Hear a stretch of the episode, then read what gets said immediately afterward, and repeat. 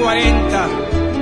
Esta es la voz de Julio Caicaño en esta interpretación tan particular de guitarra negra, pero la voz que escuchábamos antes es la de Malena Muyala, que tenemos el gustazo de que esté con nosotros acá de mañana. Un gustazo ¿Cómo Gracias. ¿Cómo estamos esta Divino. mañana? ¿no? Hace un ratito, Divino. hace un ratito escuchábamos la voz de Laura Canaura y hablábamos de la de, de- de- de- de la, de la- de la puesta en la red de, de- de- de un nuevo capítulo, Sí. de esta cuestión de del on play en, en YouTube, ¿no? Y bueno, nos este, ufanábamos de tener esa voz y de tener la compañera cerca todos los días. Bueno, y ahora tenemos a a Malena acá hablando de, de mujeres potentes, de voces buenas de las nuestras. Acá es un Sí, gusto que estés con nosotros. Divino, divino para mí. Este, bueno, y me nombraban a Laurita Ganaura, que es una mujer guía, faro. O sea, lo hablábamos recién acá en el pasillo, este, cuando tuve la oportunidad de estar en la celebración de, de su, su cumplida de años, como se Sí, dice. sí, Este, sí, sí. que fue un espectáculo maravilloso. maravilloso. Este, Muy emocionante. Y, y ahí mismo se lo pude decir a ella, que bueno, yo era una gurisa allá en San José y, y agarraba y gastaba esos cassettes con la Es voz de Laura, que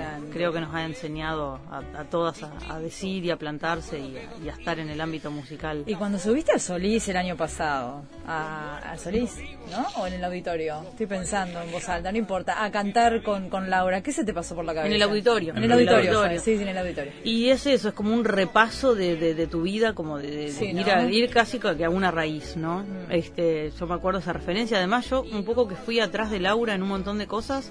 Este, cuando ingreso a la Antimurga BCG, que me vengo en el año 89 a Montevideo, justo la persona que sale de la Antimurga es Laura y ingreso yo. Claro. Este, e ingreso a la obra Entre Locos y Loquitos y demás, ocupando el lugar de Laura. Este, entonces siempre fue como alguien que, que yo referencié todo el tiempo este, que aprendí muchísimo de ella y bueno, y estar ahí era como, bueno, este, haber transitado un montón de tiempo y encontrarme con una maestra ahí en el escenario, ¿no? Y fue un momento precioso, un, momento de encuentro, de fraternidad, este, fascinante que apa- aparte nunca se había dado, era, era inédito, este, que, que, que nunca habíamos tocado juntas. Mirá. Hablando de fechas, eh, bueno, ahora te, te, te toca a vos en un, en un Me pone nerviosa ¿no? Mónica sacándome fotos tan de cerca. ¿eh? Tomá, dist- tomá distancia, Mónica, ¿sí? No, no, no pongas nerviosa a la invitada hoy. Eh, 84 años aniversario de, de nacimiento de, de Alfredo. de Alfredo. Sí, sí, sí, sí, tremendo. Ese, es- ese este, también, digamos, en mi casa de infancia, este, un, discos de cabecera, Alfredo, por supuesto. Eh, épocas aparte, bueno, de, de dictadura, mi papá detenido en aquel momento, entonces este, era como un poco el refugio que teníamos también, era, Mm. Era la música. Mis primeros recuerdos con mi papá son justamente escuchando el tocadiscos, este, y pasaba el disco de Alfredo, Claro. pasaba el disco de Pu- los discos de Pugliese, pasaba, bueno, por supuesto, eh, Celia Cruz, que era mi preferida Sí. cuando era niña. Este, entonces era también Sí, un poco poner el Banda tocadiscos- sonora de tu vida también. la banda Sí. sonora de mi vida y bueno, y si con mi viejo este eh, detenido un poco como reconectar con él y con esas vivencias era poner el tocadiscos este e ir pasando por esos discos de pasta que compartía con él cuando era más chica, ¿no? Ah, Y mañana- mañana- mañana, die- mañana es la, la claro, fecha, 10 de mañana en la sala sí. Citarrosa, ¿qué, ¿qué tienen pensado para mañana? Eh, ¿Por dónde va a ir es- este homenaje? Bueno, mañana vamos a estar con Gustavo Montemurro, Con que, Gustavo, que es ya un estuviste año gran amigo, músico, así hace muchos años que compartimos este el, el repertorio y trabajamos juntos. Para la oportunidad de mañana convoqué a, a Mariana Vázquez este, y a Julia Melo, dos grandes guitarristas y músicas. Y bueno, voy a estar yo con la guitarra, o sea que vamos a tener una impronta guitarrística, este, obviamente con matices de lo que eran los guitarristas de Alfredo, que son este irreproducibles prácticamente, eh, y con el aporte, digamos, melódico y demás de, de Gustavo.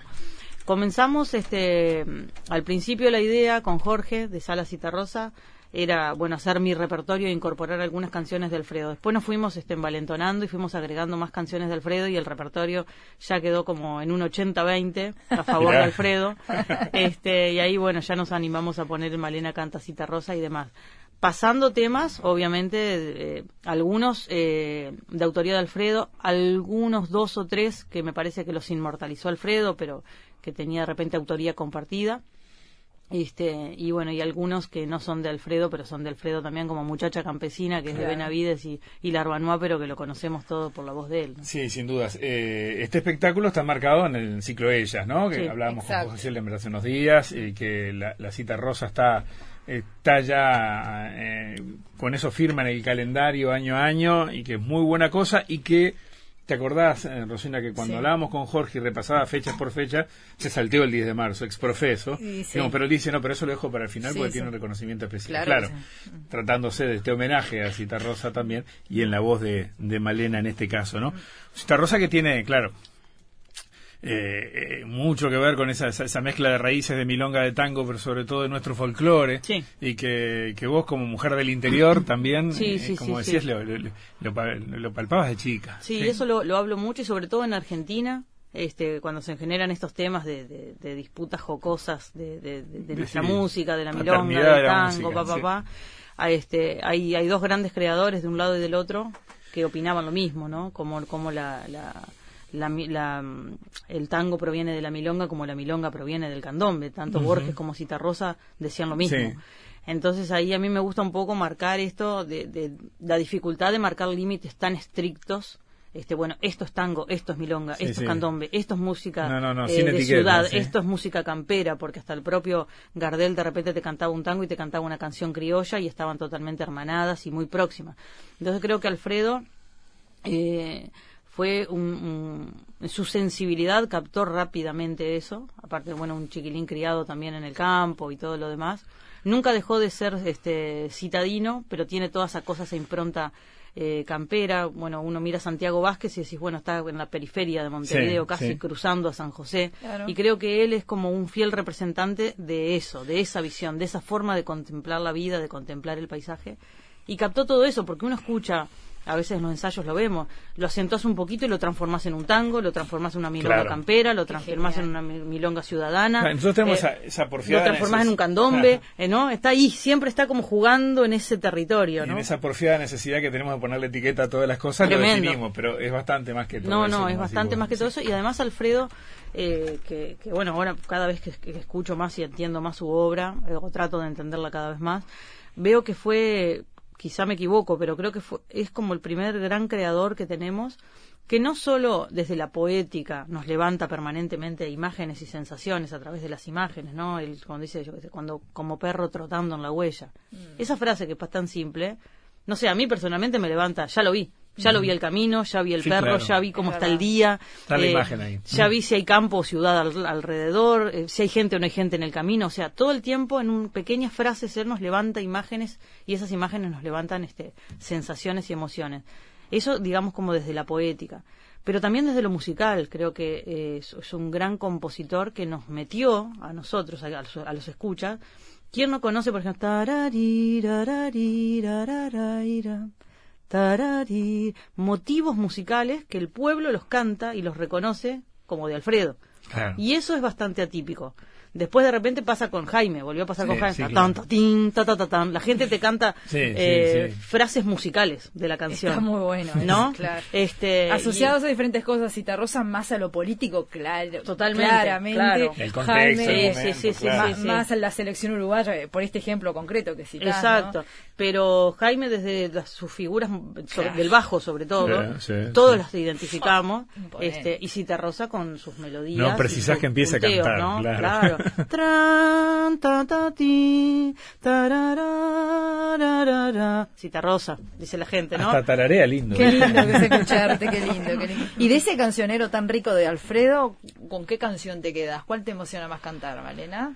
Bueno, yo tengo una historia muy particular con la milonga para una niña. Eh, si bien hoy por hoy estoy totalmente este, eh, conmovida con Pájaro de Rodillas, quizá también por los, por los tiempos que corren, que es una canción que Alfredo eh, dejó su letra a Nahuel Porcel, que es un guitarrista y compositor argentino, y luego de, que falleció Alfredo, eh, Nahuel Porcel le mostró la canción a la familia de Alfredo. Este, no sé si la conocen, la cantó la negra, la negra Sosa en su último disco, eh, que dice cantor que canta es pájaro, pechito de semillas, cantando en la taberna o con la voz enferma no canta de rodillas. Es una canción que es tremenda, ¿no? Pero con Milonga para una niña yo me acuerdo que estábamos saliendo de dictadura en San José y mi mamá nos lleva por primera vez a un espectáculo masivo con mi hermano, cosa que no era para nada habitual que pudiésemos ir, más que alguna llamada de repente cuando conocí a Rosa Luna, este, o de repente en el Mundialito del 80 que me escapé y me fui a la plaza y había mucha gente. Cosas Además así. tenían, tenían a la selección ahí. Claro. En el Parque Rodó. ¿no? Entonces, este, me voy, eh, mi mamá nos lleva al estadio a ver eh, un espectáculo. Y, y de repente, bueno, en todo aquel bullicio y cosas inéditas que nos pasaban a mi hermano y a mí, como mi mamá nos dejaba ir solos al carrito a comprar un choripán, cosas que ella siempre fue muy sobreprotectora con nosotros, eh, de repente empieza alguien a cantar y se hace un silencio, pero Brutal. así, ¿viste? Una cosa que no se podía creer. Yo creo que no había escuchado un silencio así. Y, y miro y había un señor cantando, este, que ahí lo identifiqué que era el señor que yo escuchaba en los discos. Y estaba cantando Milonga para una niña. Este, y, y yo que era una niña muy inquieta, creo que, que me quedé todo el, con- el concierto de él eh, hipnotizada mirándolo. Este, fue la primera y única vez que vi a Alfredo en vivo, siendo niña. Este, y, y cuando me llama Fernando para cantar en el homenaje a Cita Rosa, en el centenario, eh, me dice, bueno, mira, vas a cantar La Coyunda y Milonga para una niña. Y a mí fue como que ahí... ¿Volviste a cantar donde lo conociste? No, porque fue en el estadio de San José. En- Ah, en- qué la- Sí, pero era un, era un ámbito, como bien parecido. Rosina, de Ah. estadio, Citarrosa, esa Claro. canción, Con yo cantando para él, momento, eh, claro. ¿no? Entonces se dio como toda esa cosa ahí y ta, Milonga para una niña es una canción que, nada, tiene una, me marcó, tiene una, una significancia diferente para Claro. mí. ¿no? Sí. Sí, sí, sí. Además, eh, una de las cosas que, que, que de Alfredo enseguida dice la gente es la voz, esa voz. Sin embargo, para esa voz masculina, fuerte, profunda, sus canciones suenan muy bien en voz femenina. Sí, sí, claro, porque yo creo que es justamente esto, la poética de él, este, Sí. la, la, la, la melodía, ¿no? Son melodías hermosísimas. Aparte, Alfredo, eh, ayer lo veíamos con Gustavo, eh, a él no le gustaban mucho los acordes con, con muchas alteraciones, ni no, ni con novenas, ni con quintas aumentadas, ni eran, eran eh, la, sí. mi, fa, do, o sea, lo que tenemos como, como soporte Claro. armónico es simple, entre comillas, pero lo que pasa encima, la melodía que pasa encima, es increíble. O sea, uno toca, este, mm, no sé, por ejemplo, la Dayo en mi, pai- en mi país, este, y, y pasás por sol, do, re, mi, es- acordes totalmente simples, pero lo que hace la melodía es increíble. No podés, este, la, la elaboración que tiene eso y la sensibilidad que tiene eso. Me parece que nada, que las canciones de Alfredo, este, cualquier persona que tenga el corazón abierto o intente tenerlo, le pueden calzar Sí, perfectamente. claro, ¿no? claro. Ujú. Bien, Malena, bueno, venís del de, del año pasado a hacerte una recorrida, ¿no? Por, por todo el país, eh, con de alguna forma reeditando temas pendientes, tu disco, ¿no? Que incluso terminó hasta en un libro, si no me equivoco. Sí, estuvimos eh, estuvimos eh, haciendo varias cosas. Eh, yo mi último disco hu- hubieron algunas canciones de, Sí. de temas pendientes y este tu último y- disco es temporal. Mi último disco es temporal, estuvimos haciendo algunas de temporal, pero estuvimos haciendo un espectáculo que se llamó Criollita de mi pueblo, Ajá, que es un poco la reedición de Pebeta de mi barrio. bien. Que eso es tomando la frase de Golondrinas, obviamente.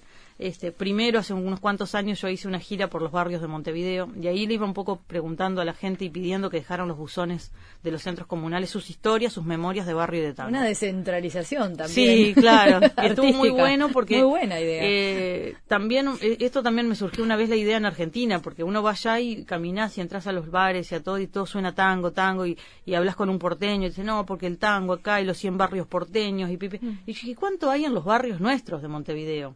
Este, de tango, ¿no? Mm. Entonces dije, bueno, voy a hacer una gira por, el, por todos los barrios de Montevideo y voy a pedirle a la gente que nos cuente sus memorias de barrio y de tango, sus memorias cotidianas, familiares. Y ahí surgieron un montón de historias, este, que Fabián Severo hizo la curaduría de esas historias, elegimos unas 50 y Santillana se, se sumó, hicimos un libro que se llama Pebeta de mi barrio y yo le agregué un CD que va adjunto al, al libro y fue un poco como como una especie de registro de nuestro sentir este ¿Y te llamó la atención algo ahí de lo, que, de lo que dijo la gente en los barrios? Muchísimo, Sí, ¿no? muchísimo, porque además, eh, como el tango es una música que está directamente asociada con lo cotidiano, con lo intrafamiliar, con la historia este, personal, familiar y del barrio, ¿no? Entonces, este, claro, no es muy muy loco porque el tango surge como una música para expresar situaciones mm, actuales de la sociedad en ese momento. Este, pero también de un sentir, de un sentir del inmigrante, de un sentir de, de de repente el desclasado o del sentir de un gaucho que no podía ingresar en la ciudad, entonces quedaba más bien en la periferia y todo ahí se generaba un caldo de, de cultivo que expresa un montón de emociones, de sensaciones entonces vos en el libro y en las historias ves de repente a alguien, una mujer que te cuenta, mi primer recuerdo de la vida es mi abuela en la cocina eh, haciendo un guiso y sonaba Carlos Gardel, ¿no? Entonces ahí ya tenés todo, por ejemplo, ¿no? Eh, o yo conocí a mi compañera en una milonga y ahí te hacen todo un cuento. Este, entonces es, es, este o el vecino escuchando la radio siempre está como muy presente pero hay una historia que es muy emotiva que no ocurre en Uruguay este que ocurre en la en la Primera Guerra Mundial y, y están y es un cuentito muy corto que que está un señor en la trinchera y de noche todo es silencio y desde una trinchera a la otra se escucha Luis cantate un tango ¿no? y de repente de una de las trincheras se escucha flaca, dos cuartas de cogote, una percha en el escote, bajo la ¿no? Eso, eso cortito, pero ya te muestra este Qué servicio espectacular. Me acaba de llegar un cafecito. ¿Con cuánta deferencia ¿Eh? sí, no, está, buenísimo. Bueno, y te continúo. Y después nos fuimos, que siempre me quedó como picando eh, pebeta de mi barrio, crollita de mi pueblo. Claro. Entonces hicimos una gira por el interior, en este caso pidiéndole sobre todo a las nuevas generaciones, por eso pusimos un tope de edad, este, alguna composición este, bueno, se presentaron muchas composiciones, este, con el jurado de, de, Alberto Mañón, Jorge Nasser, eligieron la canción de Nacho Toso, que es un joven de, de, de Paysandú, este, y la presentó en el Solís cuando hicimos el cierre con toda la banda. Fue una experiencia preciosa Qué también. genial, ¿eh? Así que bueno, y ahora ya estoy pensando, que ya les adelanto, este, el mes que viene arranco, gané fondos concursables con una propuesta porque me pasó cantando en el, en el Antel Fest en Paysandú, se acerca un niño que no tendría más de 5 o 6 años y me queda mirando, mirando atrás del escenario. Y viene el papá, este, que era el iluminador, y me dice, decile, decile, le dice a él. Y el niño viene y me dice, usted es la señora del mangangá amarillo, dice él, ¿no? Y ahí yo me acuerdo que, claro, cuando fue el homenaje a Rubén Lena, yo canté el Mangangá Amarillo en el Auditorio Nacional. Y parece que ese video es un video que lo están pasando en las escuelas y los niños me identifican como la, como la señora Mangangá Amarillo. Y ahí pensé, qué lindo sería poder hacer un recorrido, sobre todo por el interior del país, esta descentralización, y que los niños tengan las canciones que reconocen como emblemáticas de Uruguay. Qué eh, genial. Eh, el, Río de los Pájaros, el este, Manganga Amarillo, alguna canción de Estela Mañone, de Mariana Ingol, de Mateo, pero cantada por ellos mismos. Que tengan un legado, de repente, mismo en el plan Saibal o lo que sea, en sus, en sus Saibalitas, que quieren escuchar Manganga Amarillo, ponen play y la escuchan cantada por ellos, por los niños, ¿no? Y hacer todo un trabajo de taller de ir a las escuelas, hacerlos que, que indaguen sobre el compositor, qué dirían ellos, qué canción compondrían ellos, hacer toda una especie de trabajo que la música nos atraviese ya desde niños Así que eso arranca en abril. con eso ahora? Sí, arranco en abril. Así que ganaste el fondo. Gané los fondos. Y, sí, está muy el país ahora. Y a recorrer este, y grabar con los niños. Este, estoy haciendo como la preproducción de esas canciones. Este, y bueno, y toda esta experiencia de Alfredo y de trabajar. Este, Yo ahora estoy, agarré los temas, los, los, los arreglé y todo lo demás. Este ejercicio del arreglo de las canciones de Alfredo ya me, me fobió un montón para para lo que se viene. Además hay una movida en el interior interesantísima, ¿no? Con ganas de hacer cosas. Nosotros en, la gira con la radio de los programas eh, nos pasaba la, cantidad de inquietudes que recibíamos y de, y de gente haciendo cosas, ¿no? Sí, claro. Y en tu departamento, en tu ciudad, en San José de Mayo, este, bueno, en ese, sí. sí. sí, una movida tremenda y en ese teatro fantástico, vos estuviste en la reinauguración. En la reinauguración. Y bueno, mi eh, primera presentación de la vida es en el Mació porque ¿Ah, yo tenía... En el viejo 11, Claro, yo tenía 11 años y desde niña iba al teatro, que iba Eduardo Malet, director teatral. Este, y mi mamá me mandaba, porque en serio que era muy inquieta, me mandaban a ballet, duraba un día, me echaban de las escuelas, era muy, tenía una conducta muy, este, muy complicada. Este, y el teatro fue como ir a teatro y empezar a ver las obras de los distintos creadores, de Molière, etcétera, que los miércoles las proyectaban. Fue, eso fue como que me aplacó, me, me quedé, y me dice Eduardo Malet un día, ¿te animás? Dice, este, a estar en una obra, dice, se va a abrir el telón, vos estás arriba colgando ropa y cantás pedacito de cielo, un vals bueno, le dije yo. Vamos arriba. Y ahí fue la primera vez que, que canté. Lo que pasa es que San José tiene la particularidad, y ya los dejo, No, Ah, no. eh, encantados. que cuando las compañías teatrales viajaban a Buenos Aires, era muy largo el trayecto para solventar los costos hasta allá, sin nada en, en el medio. Claro. Entonces empezaron a hacer parada en el Teatro Mació. Entonces el Mació se agarró como, como una parada Parte del circuito. Parte del circuito, y eso fue generando ahí Mira que bueno. en San José se empezase a gestar esto que es, es tremendo. O sea, la Casa de la Cultura sí. de San José, Bueno, eh, todos eh, los niños tocan sí, guitarra, todos los niños. La tocan feria piano, del todos libro, van a- que es una La Feria del maravilla. Libro. la feria del libro, todos bailan, todos. O No- sea, no- nos copó el programa, ¿te acordás? El Sí, tema de la cultura, sí, que sí, cuando lo hicimos en la plaza. Es muy Este, tremendo porque hay, hay mucha movida, buenísimo. Sí, allá en San buenísimo. José este, fanfarroneamos un poco que Salto va a ser la página de los jugadores de fútbol y, Uru- y San José va a ser de los artistas, porque los artistas. no solo músicos, sino artistas plásticos. Bueno, desde, desde Nantes, Righetti, o sea, Bruno Feir, o sea, Eh, es- escritores, escritores, también, tremendo, Sí, o sea, sí, sí, Mariela, te voy a hacer una pregunta que odian los músicos y las músicas. ¿El próximo disco?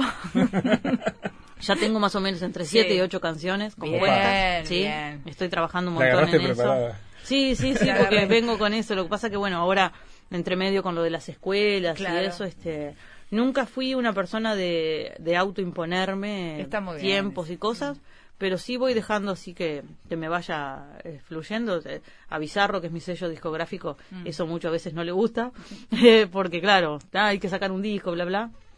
Pero bueno, ya estoy componiendo mi próximo disco, que probablemente lo esté grabando a fines de este año. ¿Tiene nombre? No, todavía, Todavía no. no. Cuando terminé temporal, Sí. creé una carpetita en, la, en, la- en el escritorio de la compu Sí. que se llama Creo, ¿no? Mira. Y ahí adentro voy tirando las canciones, ¿no? Capaz que Vamos a ver. queda ahí. ¿Temporal? Vos en algún momento dijiste que... Creo de crear y de creer. Y de creer. ¿Temporal también fue en un momento especial que salió de tu vida? Sí, muy especial. Yo sentía que, que, que, bueno, que estaba en un momento donde de repente no me estaban surgiendo canciones, estaba Ah, con mira. un tema también, este, de mm, un tema físico también, un tema de, de un nódulo, la tiroides, etcétera, etcétera. Estaba evaluando el tema de la operación. Era complejo también operar porque el laringio recurrente, que es un, un nervio que, inerva las cuerdas vocales, pasa por encima de la tiroides, entonces está toda, toda esta cuestión. Entonces fue un momento bastante complejo este, de mi vida y, y empecé como a canalizar en la composición, en la creación, este, madrugadas, con, metida con la cabeza en eso, como tratando también de sublimar un poco todo ese mal momento, Ujú. ese mal trance. Este, y ahora para este nuevo disco me pasó lo mismo. Estaba una vez mirando por la ventana de mi casa así y pensé en la palabra sequía, porque cuando sentía que no tenía como nada para decir, dije, ¿qué sequía? Y dije, bueno, en la sequía también algo surge, ¿no? Sí. En el desierto también algo surge. Y me instalé en Melilla, que eh, tengo una casa allá, este, vivo prácticamente mucho tiempo allá. Este, y ahora con el tema de todos los incendios y todo eso, este, estaba ahí mirando y veía, bueno, esto también es sequía, y rápidamente vi como todo eso empezó a florecer y a revertir, este, y, y dije, bueno, este es un proceso también natural, orgánico, y no me pareció loco que en el medio de esa sensación de sequía a mí me hubiesen empezado a surgir canciones, ¿no? Estás en eso entonces. Mucho éxito, eh, que esté muy bueno todo mañana y bueno, y en este en este año y a, a pedido de la audiencia un poquitito más de guitarra negra con, ¿Ah, sí? con Malena. Sí, Bueno, Malena, un gusto haberte recitado. tenido. No, un placer, para mí Mucha es un suerte encanto. y me te quedaría esperamos- hablando con usted un montón. Y nosotros también. Y- Pero ahora me con está- el disco Vo- nuevo. Volvés en cualquier momento. Sí, sí, ahora me está esperando María el Inés Gualdía, que Ah, me voy bueno, para un allá. beso Así grande, que sigo de, de cháchara un rato. Dale. Me encantó estar acá. Dale, del mismo modo también. recibirte. Hasta luego. Siente. A mí tampoco me encontró. Yo había tomado un ómnibus al cerro, iba sentado al lado de la vida. Pasé por el nocturno y la vida había pintado unos carteles. Pregunté en una esquina por la hora y en la bolsa del hombre que me dijo la hora iba la vida junto con su almuerzo. Hoy dejaré las puertas y las ventanas de mi casa abiertas y la noche entrará por todas las ventanas de mi casa, por todas las ventanas de todo el barrio, por todas las ventanas de todos los cuarteles y de todas las cárceles, por todas las ventanas de los hospitales. La noche entrará cabeceando, saltará para adentro, sombra a sombra la luz del farol, y se echará en el piso aguardará hasta la madrugada. Hoy Dejaré las puertas y las ventanas de mi casa abiertas para siempre